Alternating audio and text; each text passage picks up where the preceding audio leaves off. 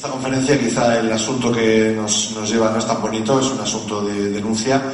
Eh, estamos hablando de esas estelas, esos aviones que pasan eh, por las ciudades y que, bueno, pues todo el mundo piensa que es lo más normal. Vemos esas estelas largas eh, que en principio son vapor de aire o vapor de agua.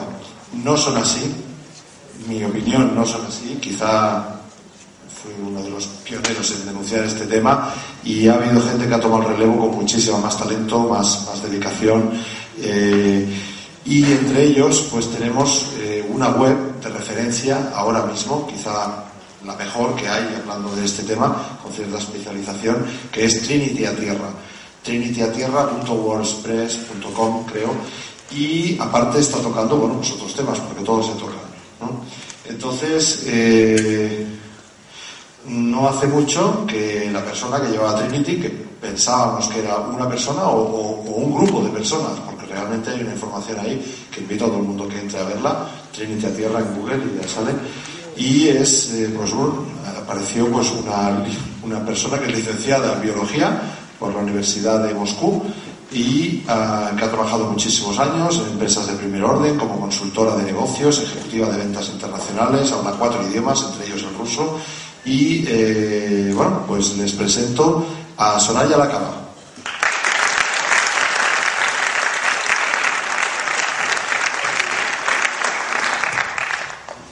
Bueno, pues muchísimas gracias por estar aquí. Eh, yo no tengo mucha experiencia como conferenciante, así que mmm, ya de antemano pido disculpas por mis, en fin, los errores que pueda haber. El reto más grande para mí aquí es intentar encajar todo esto en la horita que me deja Miguel, que ya sabéis que es el loco de cronómetro. Y lo voy a intentar porque hay vídeos, hay fotos, no se puede hablar del tema de los chemtrails sin mostrar imágenes gráficas, es una, es una tontería desde mi punto de vista, ¿no? Y he llamado a esta conferencia Chemtrails un enigma sin, sin resolver, porque para mí, que llevo con el blog desde 2007, y tratando este tema pues, de forma anónima desde el 2004, leyendo todo lo que me caía en las manos, que tenía desde mi punto de vista la mínima consistencia y, trabajando a, todos los niveles para intentar resolver para mí este, este enigma, pues es hoy por hoy, a día de hoy, a día de hoy eh, exactamente, es el mayor enigma. ¿eh? Eh, y, y, bueno, puedo decir que hoy mismo, domingo, tengo dos. Ese y esos globos naranjas que están de arriba que llevo toda la tarde preguntándome. Pero, no, bueno, evidentemente después de todo lo que se ha contado y la cantidad de respuestas que nos han ofrecido los conferenciantes estos días, muchos de los enigmas que más o menos tenemos pues quedan esclarecidos, pero este de verdad que es para mí un enigma muy importante. Eh, yo soy biofísica, como ha dicho Miguel, o mi formación, por decirlo así, es científica, aunque hoy por hoy me parece que todo eso está, digamos, a años luz de, este momento, ¿no? Pero empecé realmente a encontrar más respuestas y abrí el campo de explicación y de, eh, resolución de lo que para mí son los, los chemtrails cuando me planteé la componente espiritual. De este asunto. Y es que no podemos olvidar que somos nosotros los que estamos observando. Digamos que me pasé mucho tiempo pues, eh, intentando llegar pues, a comprender cuáles eran los componentes biofísicos, bioquímicos, eh, qué era lo que había ahí, por qué salía de una manera, por qué salía de otra. Y, al final llegas a la conclusión de que los chemtrails son un enigma porque nosotros somos los que estamos mirando.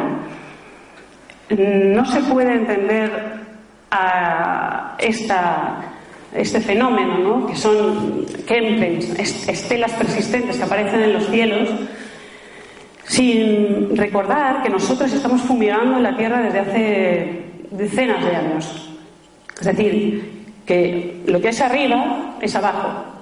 Lo que nos pasa nos viene pasando desde hace mucho tiempo y no estoy diciendo con esto que estemos entrando en una ley o en una, en una estructura de que nosotros tenemos la culpa de que nos estén fumegando. No, estoy simplemente diciendo que lo que está pasando aquí en la Tierra es un reflejo, un reflejo, como decía esta mañana Rafael, de lo que está ocurriendo arriba y lo que está ocurriendo arriba es un reflejo de lo que pasa aquí. Nos llevan fumigando por lo menos 20 años. se pueden trazar imágenes de 1996 y muy probablemente desde, desde antes. ¿Hay algún aspecto positivo? Mm, me he preguntado siempre esto, ¿no? Después de mm, adentrarte en el, en el fantástico mundo de la bioquímica de los chemtrails y de, y de todo lo que tiene que ver con esto, te preguntas, ¿hay algo positivo para la humanidad en relación a este asunto tan extraño y tan duro de pelar? Y desde mi punto de vista, sí, porque muchísima gente está despertando a muchas otras cuestiones relacionadas con la conciencia gracias a los chemtrails, porque es algo que está ahí. Por desgracia, hoy la verdad es que tenemos un día luminoso, maravilloso, donde no hay un solo chemtrail. que, que algo, alguien tenía alguna información sobre lo que estaba pasando aquí, pero, pero es algo que ocurre con muchísima frecuencia, ¿no?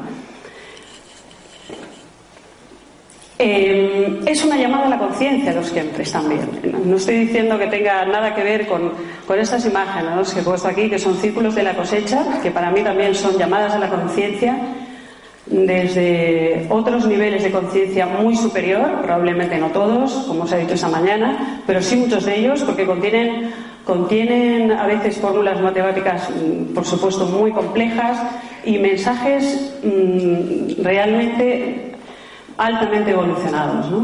Entonces los siempres también son una llamada a la conciencia, porque cualquier enigma, cualquier enigma es un toc-toc en nuestra mente porque nos hace reflexionar, nos, eh, abre un campo de, preguntas eh, enorme que no tenemos más remedio, si tenemos un mínimo de conciencia, que resolver.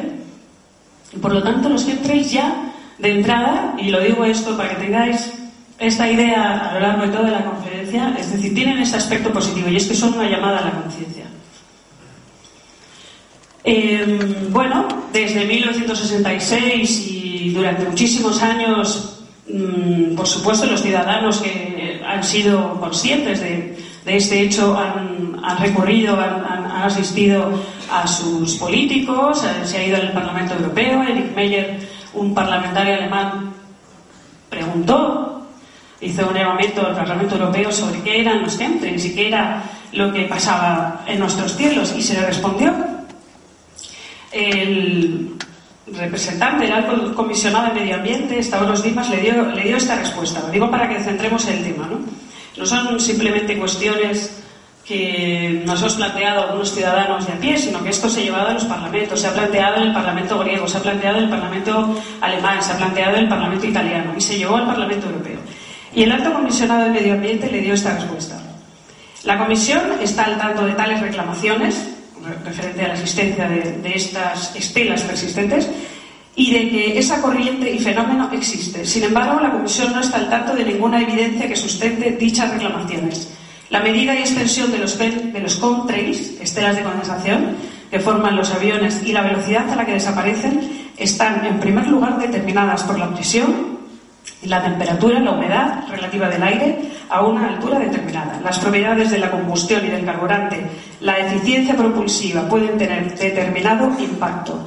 Los cambios y variaciones que adoptan las estelas de condensación y que son visibles y se desarrollan en nubes más extensas pueden ser debido a factores de cambio en condiciones meteorológicas, en los volúmenes de tráfico, en la eficiencia del motor de propulsión, etc. Se plantearon otras preguntas, Estados Dimas respondió a todas de esta forma más o menos, ¿no? Sí, estamos al tanto de tales reclamaciones, pero no tiene información sobre ninguna evidencia de partículas de bario, aluminio, hierro emitidas deliberadamente o no por los aviones. Y esta es la respuesta. La respuesta es no, esto que veis ahí, que son estelas persistentes, no son estelas químicas, son estelas de condensación que se producen por el paso de los aviones sencillamente eh, compuestos de vapor de agua o de partículas de, hielo. Después de un corto periodo de tiempo mm, se producen estos fenómenos y sencillamente, bueno, tenemos que quedarnos con esa, con esa respuesta. Aquí os he puesto una fotografía para que podáis observar la diferencia clarísima entre lo que es una estela química que normalmente se va extendiendo, se va retorciendo y luego veremos la dinámica exacta porque os voy a mostrar vídeos va quedando el cielo completamente cubierto de este tipo de, de fumigación y eso es una estela de condensación que en menos de dos minutos, así está determinado por las propiedades físicas, se disipa sin dejar rastro alguno. Pasa, por favor. Ah, la propia NASA y la Administración Nacional de Océanos y Atmósfera, la NOAA,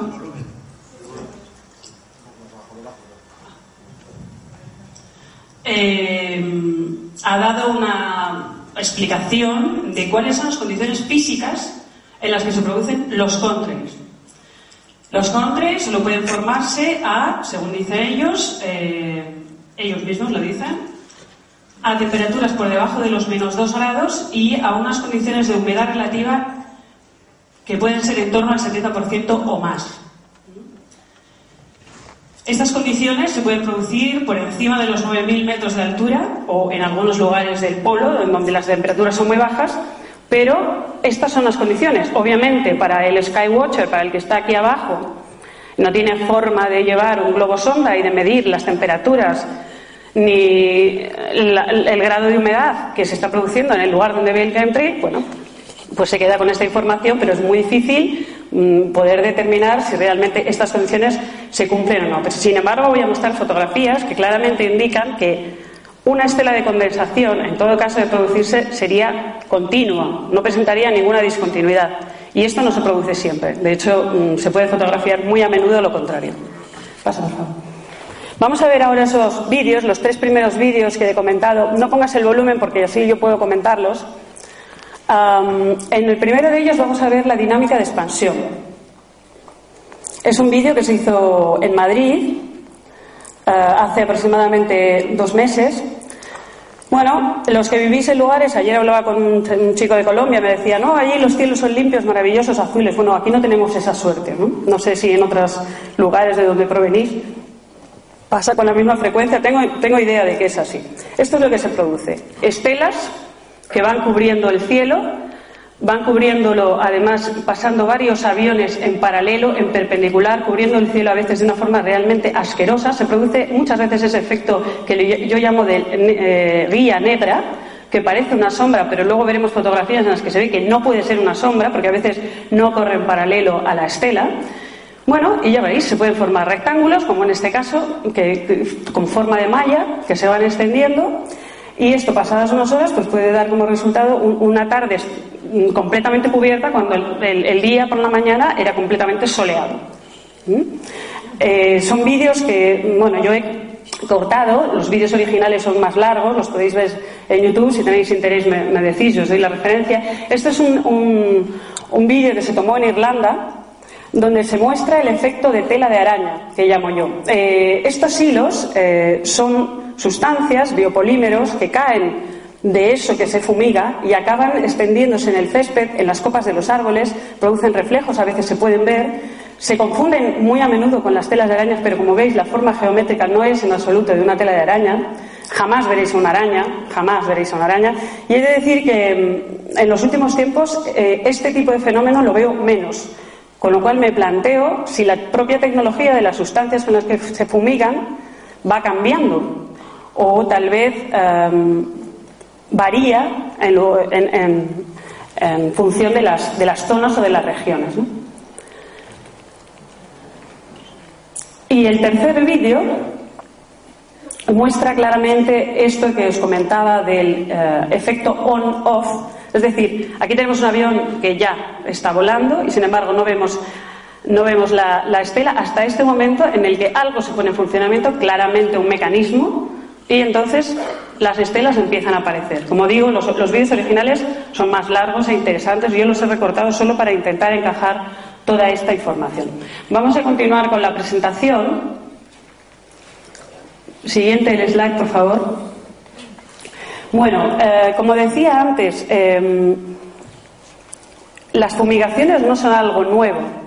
De hecho, mucha gente dice, pero si los chemtrails los han reconocido ya, claro es que hay que empezar a definir qué chemtrails han sido reconocidos oficialmente, ¿no? Porque efectivamente muchos tipos de fumigaciones son reconocidas abiertamente. De hecho, no, hace mucho, eh, Obama mismo mm, dijo ante los medios de comunicación que las fuerzas aéreas norteamericanas iban a fumigar unas sustancias químicas en eh, la mancha de petróleo, desgraciada mancha de petróleo, que es como una espada de Damocles sobre nosotros. Y es un asunto que todavía no sabemos cómo va a resolverse en el Golfo de México. Ahí está. Francamente, en, nuestro blog lo seguimos a diario porque no, sabemos realmente cómo va a evolucionar este asunto, porque eso sí que es un enigma también. Pero bueno, dio, vía libre a la fumigación de sustancias químicas sobre la mancha de petróleo y ya se está haciendo esto y además no solamente sobre la mancha química sino sobre núcleos urbanos. Sustancias químicas de las cuales ya sabemos que muchas de ellas producen efectos secundarios negativos para la salud. Esto es de abril del 2010. Siguiente slide, por favor. Otro tipo de fumigación que ha sido muy reconocida ya y de hecho a veces causa cierta confusión. Yo colgué en el blog no hace mucho eh, el vídeo de un meteorólogo norteamericano que en plena, en plena tarea, cuando él estaba dando las noticias del, del tiempo, dijo, estas estelas que hay aquí que están cubriendo California no son estelas ni de nieve ni de lluvia, esto es en realidad chaff, se llama en, inglés. Son esas, esos dispositivos que contienen virutas de aluminio, se disparan con esos eh, aparatos que, los aviones militares contienen. Esto es una tecnología que se puso en marcha en la Segunda Guerra Mundial, tecnología que inventaron los alemanes. Y efectivamente los, eh, los aviones militares en ocasiones la utilizan porque esas virutas de aluminio lo que hacen es distraer la atención del enemigo. En un momento dado no aparece el avión en el radar porque esas virutas de aluminio lo que hacen es ah, digamos, distraer el radar. Sigamos, más ejemplos de chemtrails reconocidos. En el 2008, California, el, gobernador de, ese momento, Schwarzenegger, dio vía libre a la fumigación sobre núcleos urbanos de, de California, concretamente en Monterrey, unos, eh, unas sustancias que contenían feromonas supuestamente para combatir la polilla de la manzana. Muchísimas personas, miles de personas en realidad, tuvieron que salir de sus casas porque los efectos secundarios de esas fumigaciones eran terribles. Picores, escozores, gente que mm, mm, cuando iba al baño a hacer pis mm, directamente salía sangre. Miles de personas, de hecho, se unieron en plataformas para reclamar mm, eh, daños y perjuicios, pero esto es un tipo de fumigación que fue reconocido absolutamente y salió en todos los medios de comunicación. ¿eh? No hay ningún secreto. Y eso también son chemtrails, son estelas químicas. Siguiente, por favor. Otro tipo de, de, estelas químicas que todos conocemos, la fumigación con yoduro de plata. Se utiliza desde hace muchísimo tiempo, desde hace por lo menos 50 años, para o bien crear o bien eh, disipar las nubes que contienen lluvia, por lo tanto se utiliza por muchos gobiernos cuando tienen, por ejemplo, paradas militares, en el caso de, Rusia, de, China, por ejemplo, en esto saltó a los medios de comunicación cuando se supo que lo utilizaban en los Juegos Olímpicos para asegurarse un tiempo y una climatología perfecta. Esto es yoduro de plata. Preguntas. Eh, ¿Alguien está me refiero a los grupos medioambientalistas, eh, ministerios de sanidad, de medio ambiente, a ellos se está preocupando realmente de que todas estas sustancias químicas, porque lo son, que dañan el medio ambiente y que afectan a la salud humana, estén cayéndonos sobre encima? Pues la, respuesta es no. La respuesta es no. Otro tipo de. No, todavía no. Hay otros tipos de fumigaciones mm, tristemente conocidas eh, de las que podríamos hablar largo entendido. Mm, por ejemplo, em, un tipo de fumigación que se reconoció en documentos desclasificados por, por parte de Gran Bretaña que hablaba de que en los años 50 se había fumigado con FP tratado con silicona. Supuestamente era una mezcla que se convertía en inocua cuando llegaba al suelo. Esto ocurrió en la ciudad de Norwich, Hubo afectados, hubo enfermos y ahora, recientemente en el 2000, se desclasificaron esos documentos. Y podríamos seguir la cuenta así un largo rato. Todo esto son chemtrails, son reconocidos sin ningún tipo de problema. ¿Son estos los chemtrails de los que hablamos cuando hablamos de chemtrails, los que, digamos, observamos el cielo? No. Digamos que para nosotros esto no representa ningún enigma, son una desgraciada realidad con la que convivimos. De hecho, son una vergüenza. Pero no son los chemtrails de los que hablamos los Skywatchers cuando hablamos de chemtrails. ¿Qué contienen? Vamos a pasar al siguiente slide. Eh, hay que decir que como ni las asociaciones medioambientalistas se preocupan, ni los ministerios de sanidad, ni los de medio ambiente de ningún país del mundo se preocupan de esta realidad, las personas realizan eh, test de laboratorio pagándolos de su propio bolsillo. Entonces, eh, no, tenemos ahora ninguna universidad ni ningún centro intentando poner en claro los resultados y demás. Uno tiene que bucear entre la información y, e intentar encontrar bueno, datos más o menos fiables sobre los resultados de las sustancias que aparecen en diferentes test de laboratorios. No son resultados monolíticos. No en todos los test de laboratorio aparecen los mismos resultados. Pero se puede hablar de un collage de una sopa de brujas en las que con demasiada frecuencia aparecen este tipo de sustancias. Y veremos que no son solo sustancias químicas, que en realidad deberían llamarse biochemtrails, porque no son solo químicos lo que aparecen en los resultados de los test de laboratorio. En primer lugar, tenemos a la pseudomonas aeruginosa, que es una bacteria que aparece muy a menudo en la mugre, con lo cual podríamos pensar que las muestras, las muestras las toman, bueno, pues personas interesadas de a pie que dicen voy a poner este frasco aquí al lado de mi casa cuando llueve, voy a intentar llevarme estas muestras a un laboratorio y de esta manera hacen, hacen el asunto. No, no estemos imaginando aquí grandes procesos y, y cosas muy sofisticadas.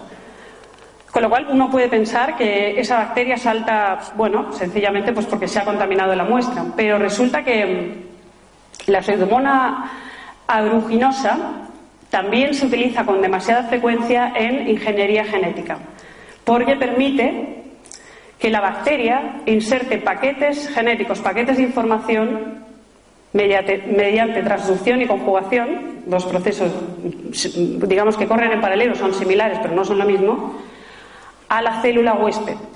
¿Mm? O sea que se utiliza muy a menudo esta bacteria en ingeniería genética. Luego tenemos las sales de bario en aerosol. Bueno, las sales de bario, lo primero que tenemos que saber es que son eh, radiactivas. Es decir, si tú analizas el espectro de las sales de bario, te encuentras las sales de bario. Pero a medida que pasa el tiempo, ese espectro va, por decirlo así, sacando otros elementos, otros agentes que pueden ser muy tóxicos, incluso más que el bario, que están debajo del espectro.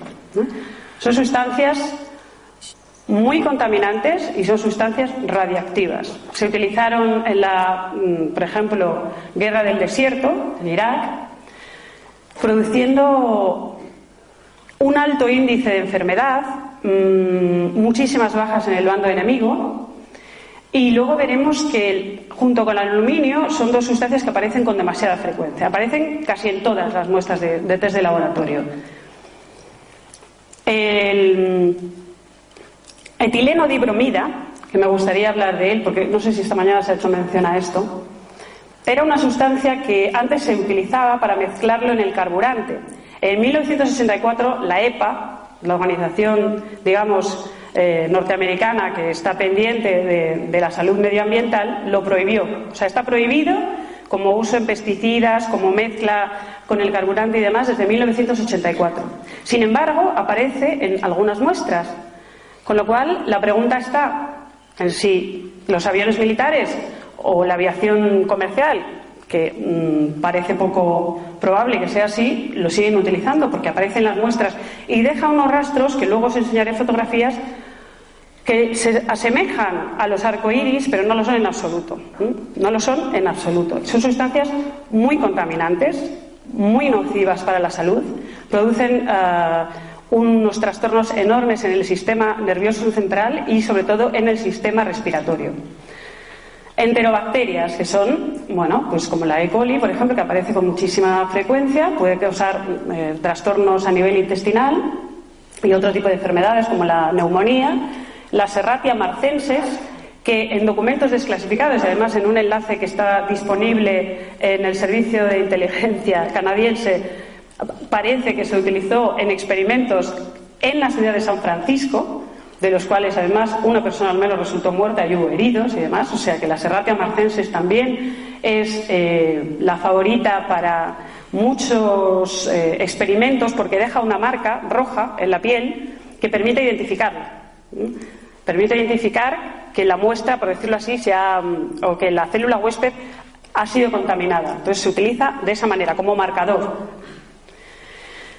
Pues sí. El estreptomices. Esto de lo que estoy hablando no son hipótesis. ¿eh? Esto concretamente, que acabo de hablar de, San Francisco, estos son documentos desclasificados. O sea, es alucinante.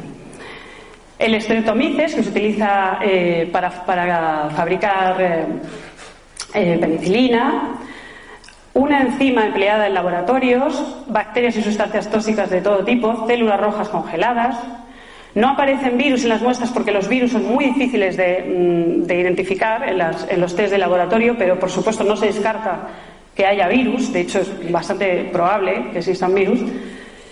Y bueno, como veis, se puede hablar de biochemistry. Siguiente slide, por favor. Estas son estas eh, formaciones de etileno mm, dibromida que os digo que, aparecen con bastante frecuencia. Yo no sé si las habéis visto, pero los que estamos ya acostumbrados a ver el cielo, pues la verdad es que aparecen, bueno, días y de también, ¿no? Por desgracia. Ahí están. Siguiente slide. Em, cuando se interpreta, yo he traído eh, test de laboratorio de algunos que se han hecho en Italia, Canadá y en otras partes del mundo. No sé si vamos a tener tiempo para verlo, pero si alguno tiene interés, yo con gusto se lo, se lo mostraré. Mm, como digo, los resultados no son monolíticos, pero si hay dos sustancias que aparecen con toda frecuencia, son el bario, en, forma de, sales, en forma de componente, porque el bario es, eh, un metal que mm, eh, pocas veces aparece solo en la naturaleza, y el aluminio. ¿Cuáles son las cantidades que se pueden considerar nocivas para la salud? Porque el bario se utiliza muchísimo en, fabricación de, por ejemplo, en textiles, en la, industria, textil, en la industria del metal, en, diferentes tipos de fabricación se utiliza el bario. Entonces, no podemos saber si esas muestras de bario, por decirlo así, se han contaminado del propio efecto de la industrialización o vienen de, de donde vienen, ¿no? Pero lo que sí sabemos es los niveles que considera la propia EPA como contaminantes o máximos recomendables para la salud. Y hablan de mm, dos partes por millón o de dos miligramos por litro. Hay que tener cuidado cuando se interpreten los, datos, los datos de, los test, lo digo porque he visto algunos errores por ahí y tal, porque a veces no aparecen en miligramos sino en microgramos. Con lo cual nos podemos estar colando en cuanto a las conclusiones si, no tenemos en cuenta bien el tema de las unidades. ¿no? El caso es que mm, hay muchos estudios. He puesto simplemente aquí uno de muestra de Tarasenko de 1977 que se hizo con ratas, sometiéndolas a dosis, digamos, similares a estas de máximos recomendables de bario, de sales de bario por inyección. Y bueno, Tarasenko descubrió que los efectos sobre las ratas, que por cierto son los animales que se utilizan en laboratorio porque como mamíferos se asemejan mucho a nosotros, aunque podamos creer que no, bueno, pues eh, encontraba que tenían presión arterial alta, niveles bajos de hemoglobina, reducción de niveles de trombocitos, reducción de nivel de azúcar, aumento de leucocitos, eh, esclerosis peribronquial en los pulmones. Beliles siguió trabajando en este tipo de estudios, estudiando ya a humanos que estaban exponiéndose, sencillamente porque trabajaban en los procesos de, fabricación, pues, por ejemplo en la industria textil, a altas cantidades de bario. Y en muchísimos casos se encontró que eran personas que estaban enfermas con irritación bronquial y lo que se denomina varitosis, que es sencillamente una enfermedad que tiene un cuadro, podríamos hablar, muy similar al, al de la suma de componentes de todo lo que hay aquí. Siguiente slide. Y en el caso del aluminio, esas son las cantidades de 0,05 a 0,2 miligramos por litro o lo que es lo mismo 0,2 partes por millón, esas son las cantidades que la propia EPA considera máximos recomendables. ¿Cuáles son los efectos del aluminio en la salud? Pues sobre todo y especialmente atacan al sistema nervioso central. Al sistema nervioso central y a enzimas súper importantes para nuestro cerebro, es decir, para los procesos mentales. inhibición de enzimas importantes en el cerebro, reducción de actividad del sistema nervioso, absorción de importantes químicos por parte de células nerviosas, la dopamina, la, dopamina y la norepinefrina, que son fundamentales para los mecanismos cerebrales, pérdida de memoria, descoordinación de los músculos, descoordinación de los movimientos, desorientación del sistema nervioso, y en casos ya de niveles de intoxicación se llegaba a observar parálisis muscular, pérdida de memoria, demencia, Alzheimer, hipoparatiroidismo, esclerosis lateral amiotrófica, anemia, disfunción de riñón, disfunción de hígado, colitis, desorden neuromuscular, Parkinson, úlceras. No me digáis que no me he quedado. Vamos, sí, o sea, la sopa de brujas es una imagen que se queda muy corta cuando tenemos en cuenta lo que puede representar para la salud humana las altas dosis de bario y las altas dosis de aluminio junto con todo lo demás. Siguiente slide. Como digo, tengo ahí los test, pero prefiero pasar a otros temas. Luego, si nos queda un poquito de tiempo, lo, revisamos. Vamos a lo que creo que es la pregunta del millón. Eh, ¿Cuáles son los objetivos? ¿Cuáles son los objetivos o el objetivo de estos programas que, tal y como los vemos todos, son programas globales y programas de alto secreto? Porque mm, la verdad es que me cuesta imaginar un solo programa, un solo mm, proyecto que tenga más secretismo que este. Fijaos que estamos en una era donde se están desclasificando muchísimos documentos, donde gente como, pues que digo yo, Proyecto Comelot y demás, están entrevistando a gente y, gente que ha trabajado en proyectos súper secretos y todos hablan de cosas increíbles, desde viajes en el tiempo a máquinas que, en fin, que no hubiéramos ni soñado y sin embargo no hay ni uno solo, y no me digáis que eso no tiene gracia, que hable de los chemtrails, cuando es realmente, insisto, para muchísimas personas el enigma de nuestro tiempo porque están visibles ahí en el cielo, porque lo sufrimos todos, nadie habla de ellos, nadie. Y por lo tanto, los Skywatchers, las personas que han tenido una llamada a este, a este problema, por la razón que sea, yo os cuento mi caso personal, a mí este asunto no es el que, por decirlo así, motivó mi despertar, porque mi despertar, como muchísimas personas que estáis aquí, lo, inició el asunto de la salud. Personas que, que, allegadas que enfermaban y encontraban solución a sus problemas solo mediante la salud natural, mediante la medicina natural, con lo cual eso me llevó a plantearme en qué clase de sistema de salud vivimos, cuando llegas a la conclusión de que es un sistema basado en la enfermedad, por y para la enfermedad. Y ese fue el inicio de mi despertar, pero me topé con el asunto de los chemtrails. Para las otras cuestiones de salud yo ya he encontrado una solución y espero que todos vosotros también, pero para esto no. Y entonces los Skywatchers que miramos este asunto desde, desde donde estemos, desde donde estamos, con nuestras cámaras de vídeo, simplemente intentando poner en orden la información, tenemos diferentes puntos de vista. Lógico, porque los humanos no, coincidimos absolutamente en nada, ¿no? Tenemos diferentes puntos de vista casi para todo. Yo respeto muchísimo a todos los Skywatchers y a sus puntos de vista, a todos, a todos. Y a mí me gustaría decir que puedo incluir a todos los puntos de vista en mi presentación y en mi forma de ver las cosas. Yo los voy a presentar, pero también os voy a dar mi visión personal sobre, sobre todo este tema. ¿no? Como digo, mm, hay varias hipótesis formuladas por investigadores independientes. La, primera la he llamado solo para esta presentación la hipótesis eugenesia. Mm, no es que sea un nombre sacado de ningún lado, lo he puesto para resumir el concepto de que efectivamente hay muchos indicadores que nos vienen a decir que eso que Jessica llamaba esta mañana los Illuminati, otros llamamos el nuevo orden mundial, otros hablamos de la élite, otros hablamos de los controladores, en términos muy genéricos, porque creemos que detrás de esos seres humanos hay otras entidades espirituales detrás. Por lo tanto, vamos a hablar de controladores, esta hipótesis eugenesia se basa en la idea de que ellos mismos están diciendo, y además de forma bastante descarada, considero ya, que sobra población sobre el planeta. ¿Mm? No hace mucho colgué yo un vídeo donde Bill Gates, en una conferencia, lo decía. Lo decía, que, había demasiada la, sobrepoblación, la superpoblación era el gran problema de la humanidad, que no podíamos llegar todos a, ningún sitio. Y bueno, evidentemente no, se lanzaba a contarnos cómo quería solucionarlo, pero mm, os puedo decir que ya ellos plantean con toda apertura el hecho de que eso, eso es un problema, de que no hay recursos para todo, de que estamos contaminando, ya el CO2, lo que exhalamos, ¿no? supone un elemento de contaminación básico, según su punto de vista, es algo que ya veremos después, el climate gay, ¿no? la teoría esta que los Carlos Campos llama de los calentólogos, que a mí me gusta mucho esa palabra.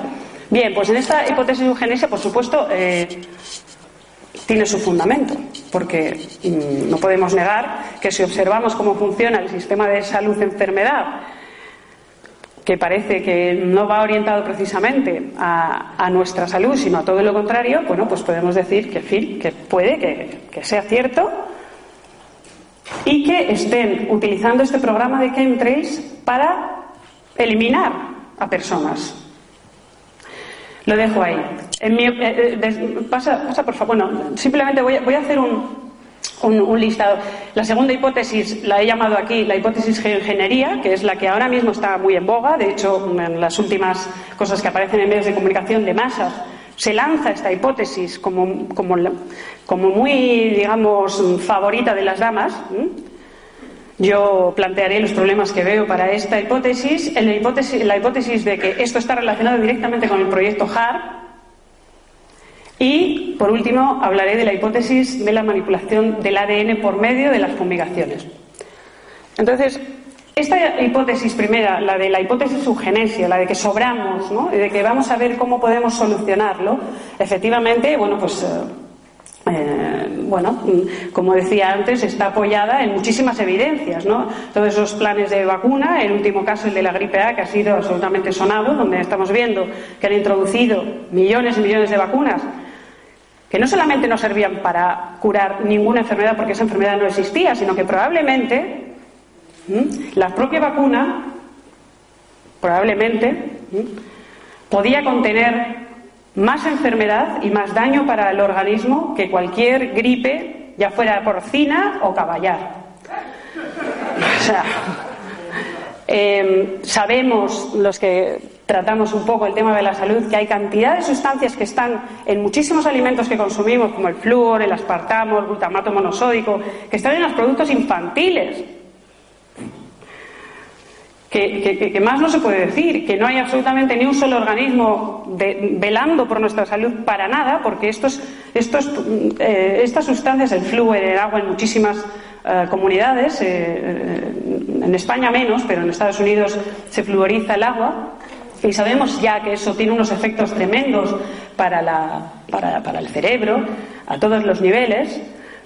Eh, las bombillas de bajo consumo, yo no hace mucho trataba de este tema en el blog, que nos, las han vendido como para la salud y para la energía verde y verdaderamente tienen efectos secundarios terribles, porque no solamente son peligrosas, porque contienen mercurio y por lo tanto si se, si se te rompen en la casa y no tienes un protocolo establecido para librarte de ellas, pues probablemente acabes enfermo. Estamos hablando de que, de que se han metido, bueno, en nuestras casas sino que además la energía que irradian es energía que contiene bajas vibraciones, es energía electromagnética y es una energía contaminante, como lo son las antenas de telefonía, como lo son las radiaciones wifi, etcétera, etcétera, etcétera.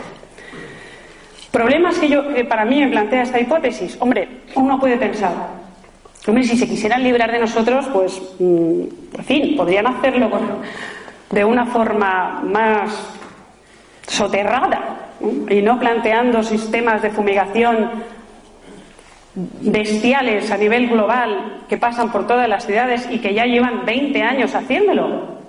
Aparte de eso, mm, la verdad, mm, no me parece observar, puede que en algunos casos el índice de mortandad, el índice de enfermedad haya aumentado en determinados núcleos urbanos, pero no me parece que estén consiguiendo brotes epidémicos a lo bestia, que puedan decir, bueno, pues efectivamente eh, sí, o sea, esto está orientado a ese objetivo que comentábamos. ¿no? ese es mi punto de vista personal.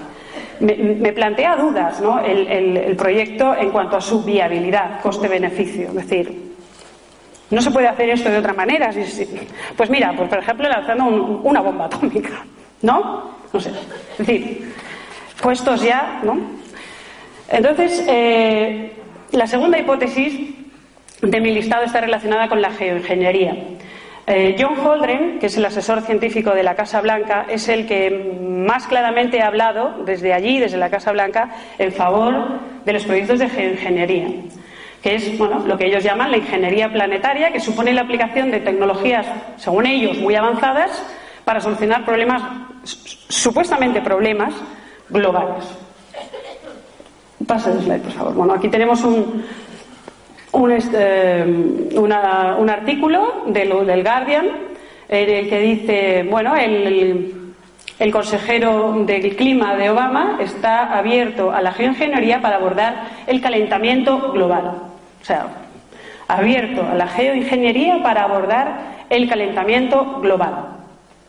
Bueno, algunos de los proyectos que nos venden, mm, la verdad es que, bueno, si te adentras en este asunto, a veces uno no sabe si reír o llorar, ¿no? Porque, eh, bueno, de hecho hay algunos que han calificado los proyectos de ingeniería como, propios de la, de la, mente del doctor Frankenstein y la verdad es que no se queda corto, no se queda corto en absoluto.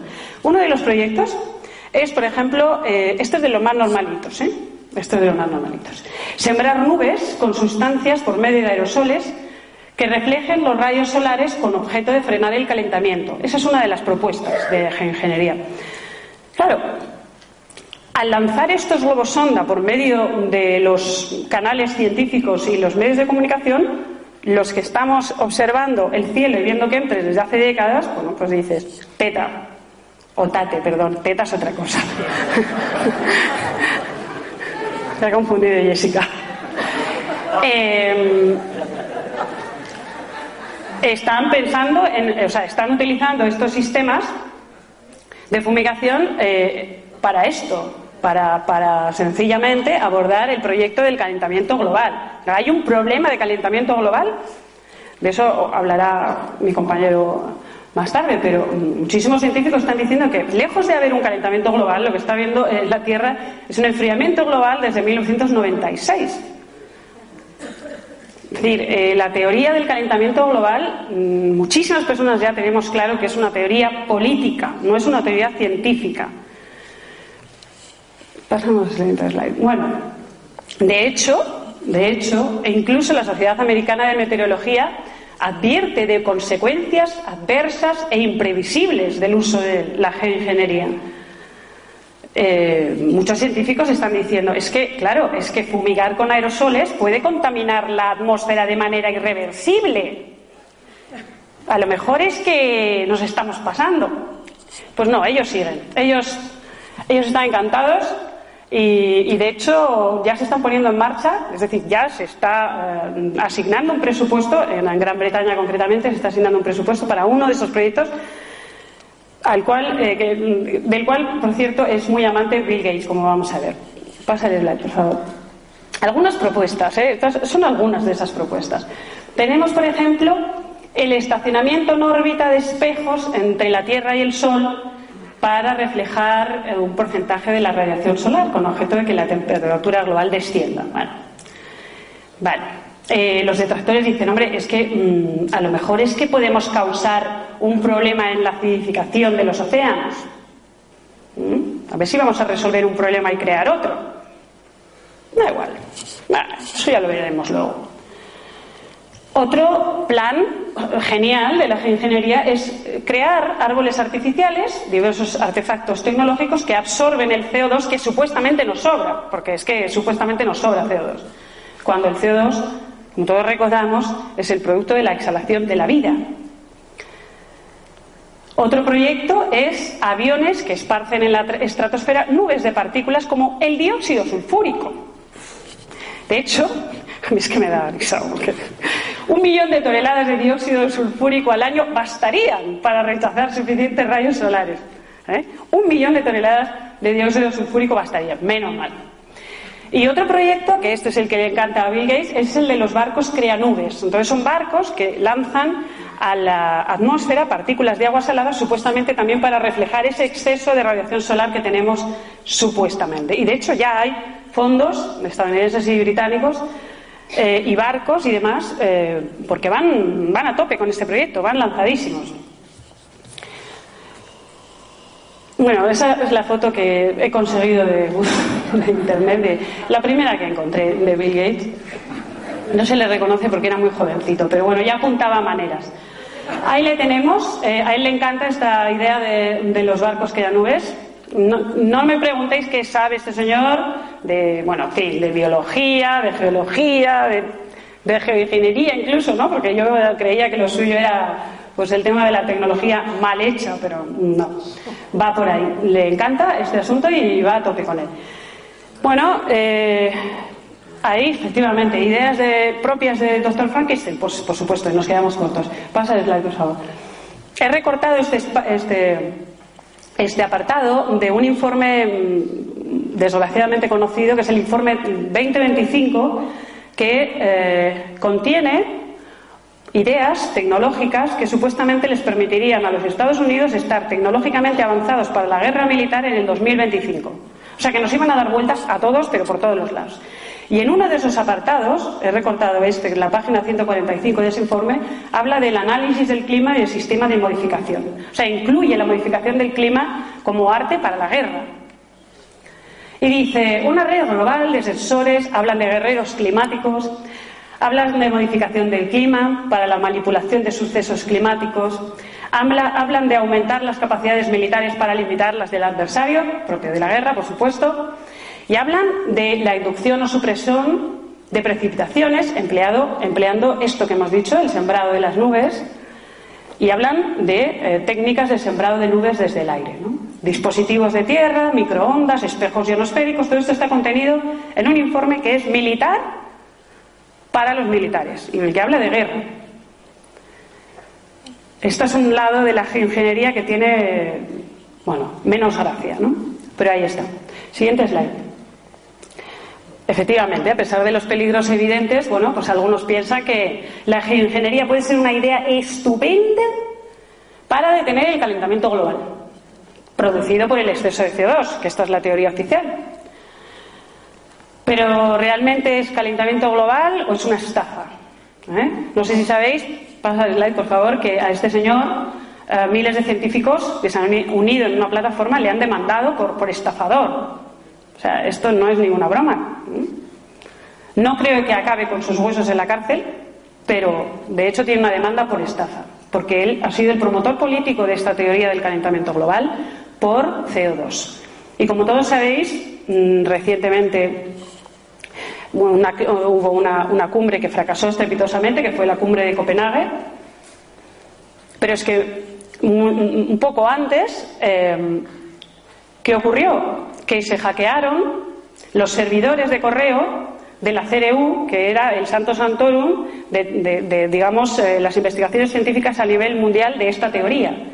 Y resultó que quedaba en evidencia que estaban manipulando los datos que estaban manipulando los datos. Los científicos del CRU estaban manipulando los datos y una frase que se recogía, esos, esos correos están a disposición de quien quiera en Internet, algunos se han traducido, otros no, hablaba de hide the decline, esconde el declive, es decir, si a ti te sale, tú que eres científico y estás trabajando en la Universidad de Vladivostok, en estos términos, ¿no? en, un programa eh, para el estudio de la atmósfera o del calentamiento global, y te sale que la, temperatura en realidad no está aumentando, sino que está disminuyendo, esconde eso. Bueno, una estafa, una estafa clarísima, que queda más en evidencia, ¿no? Y, saltó a los medios de comunicación de masa y todos pudimos disfrutar durante un tiempo con esto. Pasa el slide, por favor. Bueno, pues un arresto inconveniente podría ser un titular, ¿no? Si realmente el proyecto de esta gente que le ha demandado, bueno, triunfa y, porque ya sabéis que Al Gore escribió un, libro muy famoso, Una verdad inconveniente, que se ha convertido en libro de texto en, muchas, en muchas escuelas, ¿no? especialmente en Gran Bretaña. O sea, que realmente ha hecho mucho daño este hombre. Pasa el slide, por favor. Otra hipótesis, la hipótesis HAR. Estoy yendo un poco rápido porque no quiero dejarme nada, nada importante. Una hipótesis que mm, contempla que los chemtrails son el medio de difusión de las ondas escalares que se emiten desde instalaciones como esta, llamada inocentemente Proyecto de Investigación de Auroras Boreales Activas, que es un conjunto de 180 antenas, como podéis ver ahí, y que está en Gacona, en Alaska. Y para ahí hay un documental muy bueno, mm, porque no vamos a tener tiempo de entrar en ello, que yo recomiendo, que hizo Jesse Ventura, un gobernador de Estados Unidos, y que se llama, se puede encontrar en YouTube, HARP, eh, un arma apocalíptica de la vida real. Se resume todo muy claramente porque podéis ver cómo este gobernador se dirige a estas instalaciones, pretende entrar, se supone que es gobernador, tiene derecho a que le muestren las instalaciones. Los militares se lo impiden, como ves, esta es la entrada a las instalaciones, está resguardada por las fuerzas aéreas de los Estados Unidos. Sin embargo, se llama Proyecto de Investigación de auroras boreales activas, y más, como un proyecto de investigación universitario, casi se diría, ¿no? Pero los militares están detrás de este proyecto. Y para resumirlo, se podría decir, imaginemos un cable de alta tensión de un billón de vatios elevado desde la superficie de la Tierra hasta la ionosfera, por encima de la atmósfera. Y luego imaginemos que soltamos ese cable de alta tensión sobre la Tierra. Imaginad la enorme energía que puede liberarse y los enormes te veo un poco asustado, no te asustes. A mí me ha tocado esta parte un poco fea, pero no te asustes, te veo asustado. Imaginemos eso, pues se pueden producir huracanes, se pueden producir terremotos, se pueden producir tsunamis, se puede producir una cosa aún peor desde mi punto de vista y es que la banda de frecuencias en las que eh, emite HAR es también la banda de frecuencias en la que opera nuestro cerebro y por lo tanto se puede inducir el control mental desde este tipo de proyectos. Pasa el slide, por favor. Y no estamos diciendo nada que nos haya salido de la mente imaginativa y estemos elucubrando. El propio secretario de Defensa, William Cohen, de Estados Unidos, en 1997, dijo en una conferencia, hablando de los otros, claro, de los terroristas, de los malos, de los Al-Qaeda, de esos, los barbudos, los que son del otro lado. Dijo, otros terroristas están comprometidos incluso en un terrorismo tipo ecológico, en donde ellos pueden alterar el clima, provocar terremotos, erupción de volcanes a distancia a través del uso de ondas electromagnéticas. O sea que reconoció en una conferencia que ese tipo de tecnología existía y que, pues, por supuesto, estaba en manos de, de los malos. Por supuesto, está hablando de esto, de ondas escalares, de las escalas weapons. ¿no? Pasa el slide, que son algo, ah, digamos, cuya propiedad intelectual es de Nikola Tesla, pero que todos los gobiernos del mundo han estado mm, trabajando y desarrollándolo a partir de la muerte de Nikola Tesla muy intensamente y se puede decir que hoy en día, hoy en día, por medio de vía satélite, se puede producir de manera instantánea en un lugar concreto de la Tierra Calor intenso, el control mental, como he dicho antes, sobre la población. Control mental vía control remoto, obviamente. Inducir el sueño REM. Eh, huracanes, terremotos, como he dicho antes, tsunamis. Eh, enviar mensajes subliminales al, al, cortes. Inducir alucinaciones. Causar epidemias. Incluso desviar la, o destruir un misil Mm, desviar su, trayectoria o destruirlo. Es decir, estamos mm, hablando de cosas bueno, que nos recuerdan a esta guerra de las galaxias que preconizaba ya hace muchos años Ronald Reagan, pero es que ya está aquí, ya está aquí. Eh, bueno, esta sería una forma de resumir cómo funciona HAR. Los transmisores HAR envían ondas de radio a la ionosfera, ¿eh? se juntan en un punto y, lo que crean es una zona de discontinuidad que permite, además de todas esas cosas que he dicho, permiten las señales de comunicación. O sea que esto también es un proyecto que ah, está orientado a la comunicación militar. Pasa, pasa. No es la única instalación. En el mundo hay seis similares. Hay una en Noruega, hay otra en Rusia, hay otra también en, Canadá, como esta. en Puerto Rico y en Japón. Pero HARP, desde luego, se lleva la palma en cuanto que es la más conocida y probablemente la más potente y peligrosa que haya mismo en marcha. Bueno, la pregunta de millón, ¿quién o qué está detrás de los chemtrails? Y esto, por favor, no me cortes ahora porque tengo unos vídeos muy bonitos que nos pueden abrir mucho el campo en cuanto a hacernos interrogantes. A mí me gustaría que al menos, si no vais con la respuesta sobre este tema a casa, vayáis con más preguntas de las que habéis venido, porque entonces yo habré triunfado. ¿eh? Realmente este es un tema muy complejo, pero eh, nos podemos dar con un canto en los dientes pues, si sabemos lo que no son. Y yo por lo menos tengo claro lo que no son. Entonces, vamos a ver las, eh, antes de los vídeos las imágenes de las anomalías que nos pueden mm, dar una pista mm, de lo que no son. De lo que no son. Estas son imágenes eh, tomadas desde satélite se puede ver el Golfo de Cádiz, es un chemtrail. Bueno, para el que crea que esto lo puede producir un avión comercial, bueno, pues nada, me gustaría charlar con él, ¿no? En fin, estamos hablando, si, si, ves las siguientes imágenes que están en este paquete, la longitud que tiene esto es de 400 y pico kilómetros y la, la, en, el otro, en la otra fotografía puedes ver, mira, 55 kilómetros de anchura. ¿Esto se supone que es una estela de condensación? Bien, veamos otro.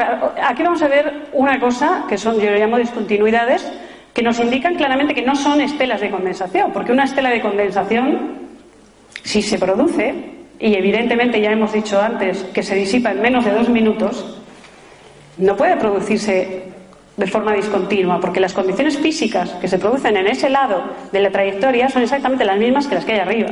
Y por lo tanto, esa discontinuidad no tiene la más mínima explicación. Aquí vemos otras discontinuidades. Siguiente. Estelas no paralelas. Bien, bueno. Sí, sí, a ver. Bueno, preguntas. ¿Esto es un avión? Yo aquí no veo prácticamente ningún píxel de avión sin embargo, como podéis ver, las estelas, las cuatro, porque parece que hay cuatro, se ven claramente en un día perfectamente claro. No hay nubes, no hay nada que el avión prácticamente no se ve. Pero es que además las estelas no corren en paralelo, cosa que no tiene ninguna explicación, desde mi punto de vista. Siguiente imagen, o siguiente carpeta, perdón. Bien, formaciones fuera de temperatura y humedad.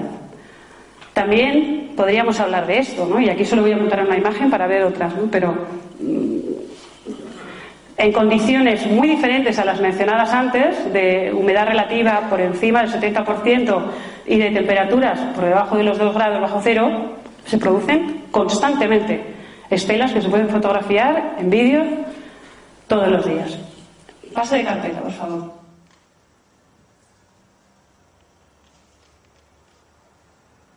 Formas geométricas.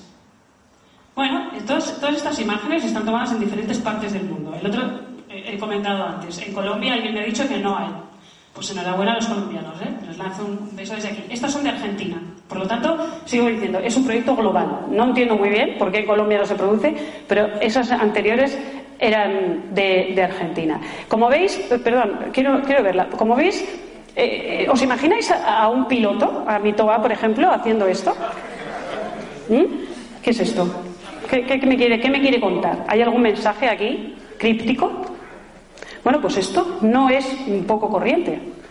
¿Mm? No es poco corriente. Y luego vamos a ver más. Aquí vemos, bueno, una cosa normalita también, normalita. Aquí están creando una malla perfecta de, rectángulos. Y estas eh, estelas, dentro de una 20-30 minutos, se extenderán y el cielo aparecerá cubierto por completo. Ya las estelas, la línea de las estelas se habrá borrado. Pero allí estuvo el origen. Aquí vemos otra, similar. ¿Mm? Cielos enfangados por completo. Giros de 180 grados. De nuevo, imaginemos la aviación militar o, la aviación comercial haciendo esto en, el océano. Estas son imágenes de satélite. ¿eh? Ahí están. ¿Qué es esto? O sea, me iba a París y, me di cuenta de que me había equivocado, eh, puse rumbo a casa o cómo, cómo es esto. O sea, eh, y esto no es, mm, insisto, no es una cosa inhabitual. O sea, son giros de 180 grados haciendo piruetas en el océano absolutamente alucinantes que aparecen así en las imágenes de satélite.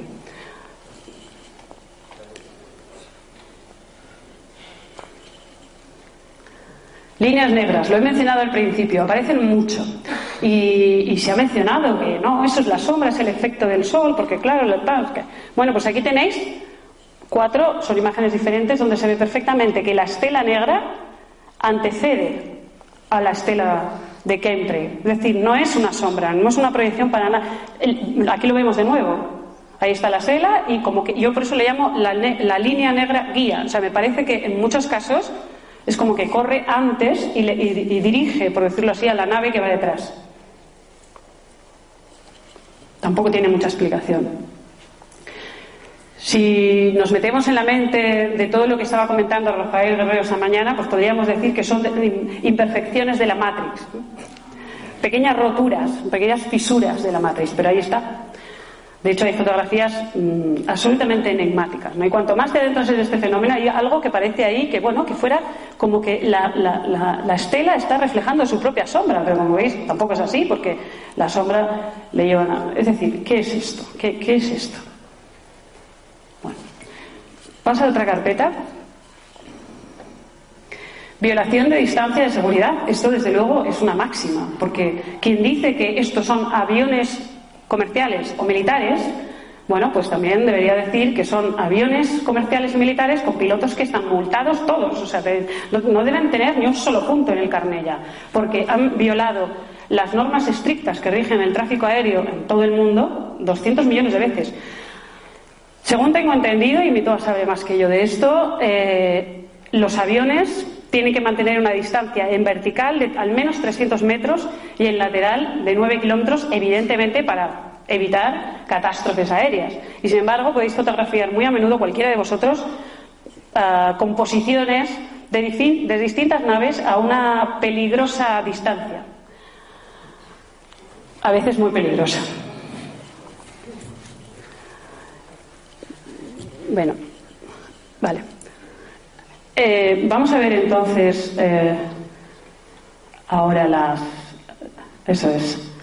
Bueno, aquí tenemos dos chemtrails. Fijaos eso que hay ahí. ¿Qué es eso? ¿Mm? Claro, es que ahí está. Esto no es raro. Los que observamos el cielo vemos con demasiada frecuencia, esto lo llamamos orbes.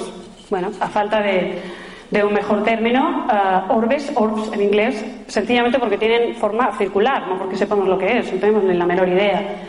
No sabemos si es de origen extraterrestre, intraterrestre, intralunar, intramarcial, no sabemos nada. Pero sabemos que eh, relacionado con, las estelas hay otros fenómenos que corren en paralelo y que desde luego mm, estarían más eh, en, lo que se conoce con el género UFO que, que, cualquier otra cosa. Aquí vemos estas telas se fotografió en, Austria, esto es un vídeo, el vídeo es mucho más largo, como digo, yo he tomado extractos, y se ven esos, esos, esos orbes que salen del chemtrail, salen, saltan, no se sabe si vienen, si van, si son los que forman la estela, pero ahí están, están muy relacionados con este fenómeno de chemtrail, muy relacionados. Y yo por eso decía al principio que para mí Ah, que bueno, como todos tengo mi recorrido personal en cuanto a descubrimientos y he pasado por todo, he tenido también avistamientos de objetos que yo considero que no son, digamos, podríamos decir que son UFOs, y no sé si los UFOs los dirigen seres de este planeta, seres de otros, seres intradimensionales, no me adentro en esto, pero ya para mí no resulta enigmático este fenómeno. De hecho, los he visto y conozco a muchísimas personas que los han visto. Bueno, pues esto, para mí, es el fenómeno que más se parece al fenómeno UFO que yo conozco. Hay quien piensa que son orbes de satélites espías, pero en todo caso, ¿por qué está tan relacionado con, el fenómeno de, los, de, los, de las estelas? Bueno, aquí Eh, en Internet podéis encontrar millones de vídeos, billones. Sería, en fin, imposible traer los más interesantes aquí. Yo he hecho simplemente una búsqueda, casi diría que, bueno, por encima, ¿no? Pero se puede ver muchísimas veces, para esa imagen, por favor, se puede ver muchísimas, eh, muchísimas veces que lo que parece un avión, y yo llamo nave siempre ya por sistema, porque para mí no puede ser un avión, en muchísimas ocasiones aparece más como un holograma, como un, algo que no es físico, tridimensional. Y cuando se adentra en la nube, en este caso, en este vídeo que vemos, vemos una luz, más de forma circular que otra cosa. ¿Sigue la imagen?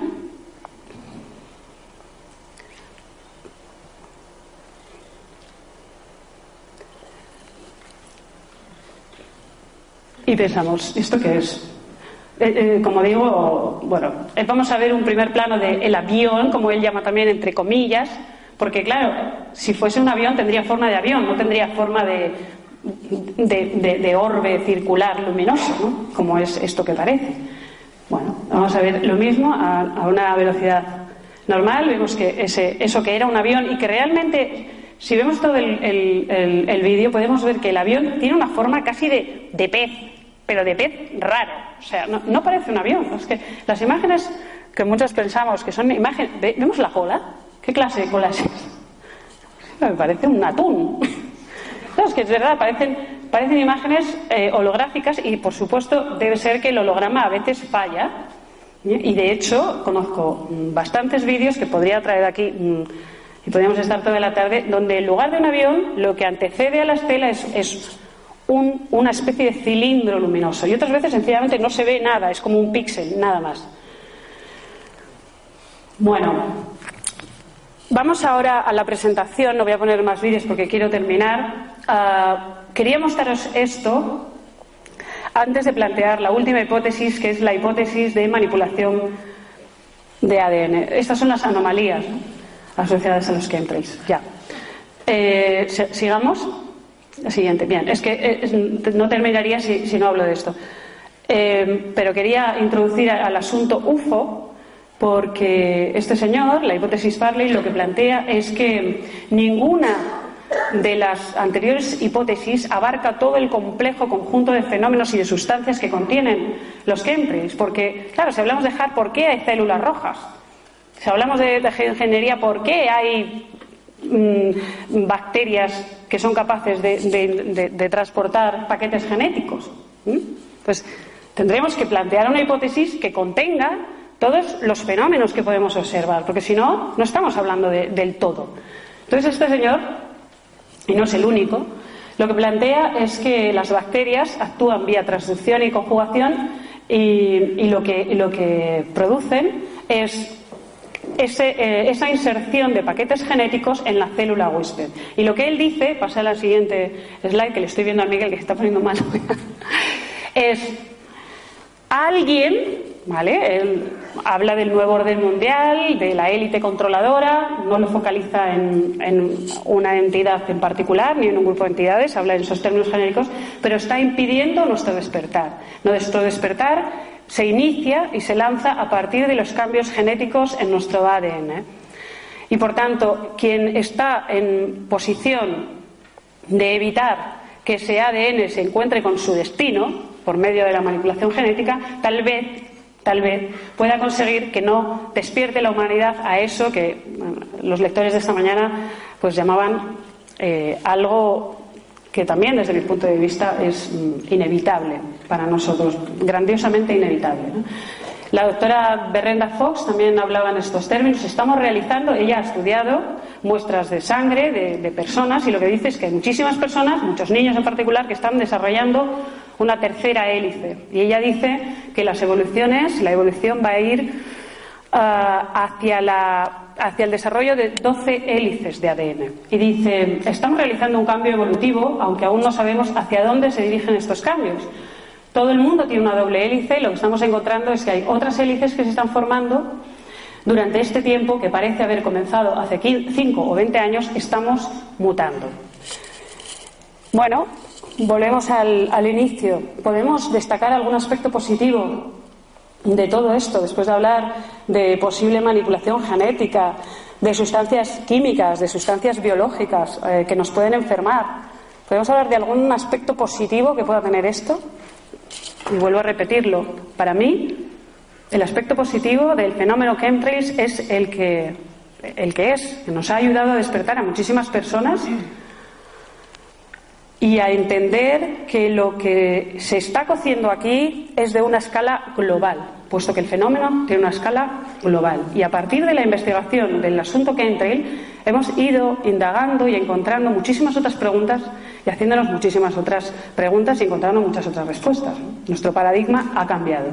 Y gracias también a que un día fuimos conscientes de que esto estaba sobre, sobre nuestros cielos. Bueno, pues nada, muchísimas gracias por esto.